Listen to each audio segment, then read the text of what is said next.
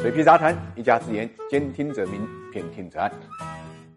大家好，我水皮，欢迎来到 ESG 会客厅。我们今天跟大家聊一聊不老神药，真的能够长生不老吗？最近呢，NMN 作为食品添加剂啊，获得了国家卫健委的受理啊，让不老神药再一次成为我们关注的焦点。因为 NMN 也就是贝塔烟酰胺单核苷酸啊，这个名字非常拗口啊，是眼下最火热的抗衰成分啊，在人体中间啊，NMN 是 NAD 加的前提，它的功能就是通过 NAD 加体现，而人体百分之九十五的能量供应呢离不开 N AD 加，所以呢，NMN 号称是能够延缓衰老的不老神药。从二零一三年开始呢，关于 NMN 与 NAD 加的抗衰老功能和机理呢已经被反复证明了啊。那么在动物实验上呢也取得了不错的效果，不过呢，眼前只限于呢动物实验阶段，还没有大规模的临床应用在人类身上。但这并不妨碍啊，近年来呢，这个东西一直以不老神药的形象出现在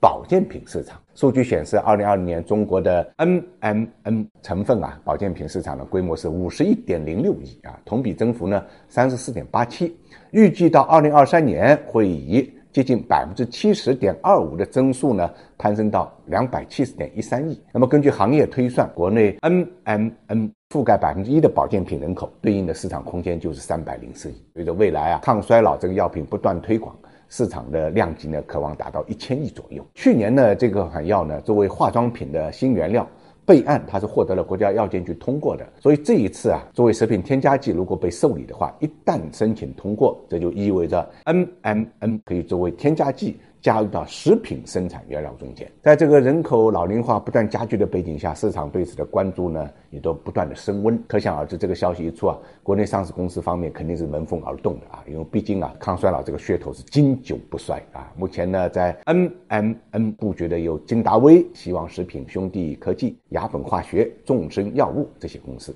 但值得注意的是啊，国内对 NMN 态度呢还是比较谨慎的。我们看到，虽然这个产品很火爆，但是不少产品相相关的公司都是通过境外注册或者收购的方式进行生产，然后再以海外品牌呢，呃，绕道跨境电商或者代购渠道呢进入国内销售。目前国内跨境电商上销售的 NMN 类产品呢，主要来自日本、美国、加拿大、德国、澳大利亚、瑞士等国家。那么主要原因呢，还在于国内的食品监管规定啊比较严，在中国注册流程的保健食品，它的安全性呢已经由中国相关行政部门背书。那么在美国这些国家呢，倾向于采取企业的责任制，企业对上市产品的安全性呢进行自我评估，或者委托第三方进行安全性评估。也就是说，企业对膳食补充剂的安全性全权负责。那么随着相关政策的松动，国内 NMN。是否得到有序的发展呢？目前还不好说啊，至少现在还只是受理状况，最后能不能被批准，哎，不知道。而所谓不劳神药，存在不存在交智商税的问题呢？还是要打个问号的。所以投资者呢，还是需要保持这么一个相对理性的状态，三分清醒，七分醉。